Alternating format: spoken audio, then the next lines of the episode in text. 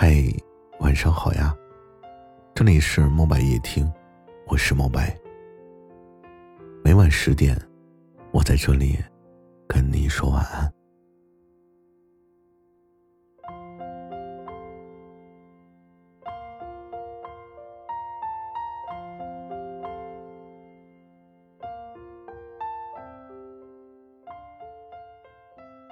哭过，闹过，冲动过。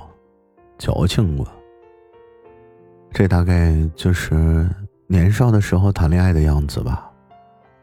那个时候的感情，要的是一种感觉，经常就是把喜欢放在嘴边。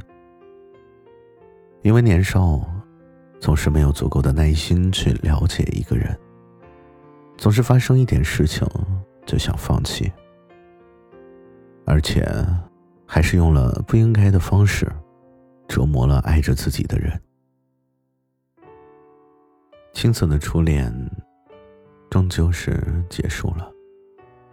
稚嫩的少年终究也在长大，再也不像年少的时候那样单纯的追求一种感觉。喜欢一个人，再也不是从外在的物质开始，我们开始越来越注重内在的修养，还有内心的爱。选择一个人，不再是因为长得好不好看，家庭好不好，有没有实力，而是看他有没有专一的感情，会不会离开自己。在这个物欲横流的社会上，有太多的快餐式的爱情，追求一份真挚的感情，渐渐的就变成了最难的事情。慢慢的人生路上，激情呢终究会淡化，再优秀的人，也经受不住诱惑会离开。而长大后的我们，要的却是最平淡、最简单的陪伴，不再强求这个人要多优秀，有点上进心就好，不需要这个人多好看，身体健康就好。不需要这个人有多完美，不会离开自己就好。我们想要的就越来越简单了，简单到只要他能够一心一意的陪在你身边，永远不会离开就好。